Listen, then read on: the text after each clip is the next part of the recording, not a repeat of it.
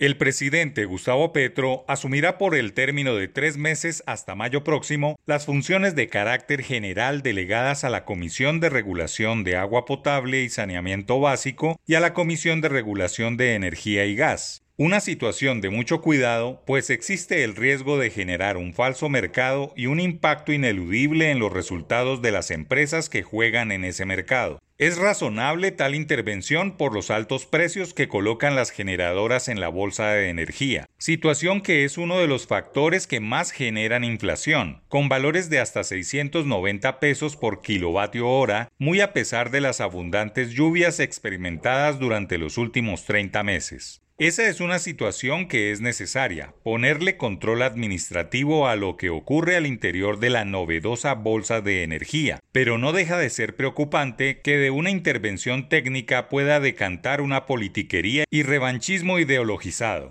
Petro ha dicho que en Colombia solo hay seis grandes generadores de electricidad. Es un oligopolio, no hay libre competencia. Cuando hay tan pocos, tienen la capacidad de manipular el precio y por eso muchas de las quejas de la sociedad colombiana por el precio del servicio público de energía. Un señalamiento peligroso porque hay un mercado vigilado y más que culpabilidad de las empresas que juegan un papel en la generación, es ineficacia en las entidades de control y vigilancia. Al final del año pasado se adoptaron medidas regulatorias para bajar las tarifas de energía y mejorar su alto costo que sigue impactando la variación de precios, pero no se obtuvieron los resultados esperados y mucho tuvo que ver con la pasividad de la Comisión de Regulación de Energía y Gas que no logró frenar la tendencia alcista, quizá también porque se había politizado y dejado de un lado su carácter técnico. Los gremios que reúnen a las empresas del sector han presentado observaciones frente a la situación y recomendado algunos procedimientos estructurales para no caer en los peligros que pueden derivarse de desconocer la formación de un mercado muy sensible y la afectación a grandes compañías en los servicios públicos. Hay preocupaciones por posibles afectaciones a la institucionalidad, el papel de las compañías privadas tradicionales en el sector e incertidumbre frente a los cambios en las reglas de juego que atenten en contra de la seguridad jurídica.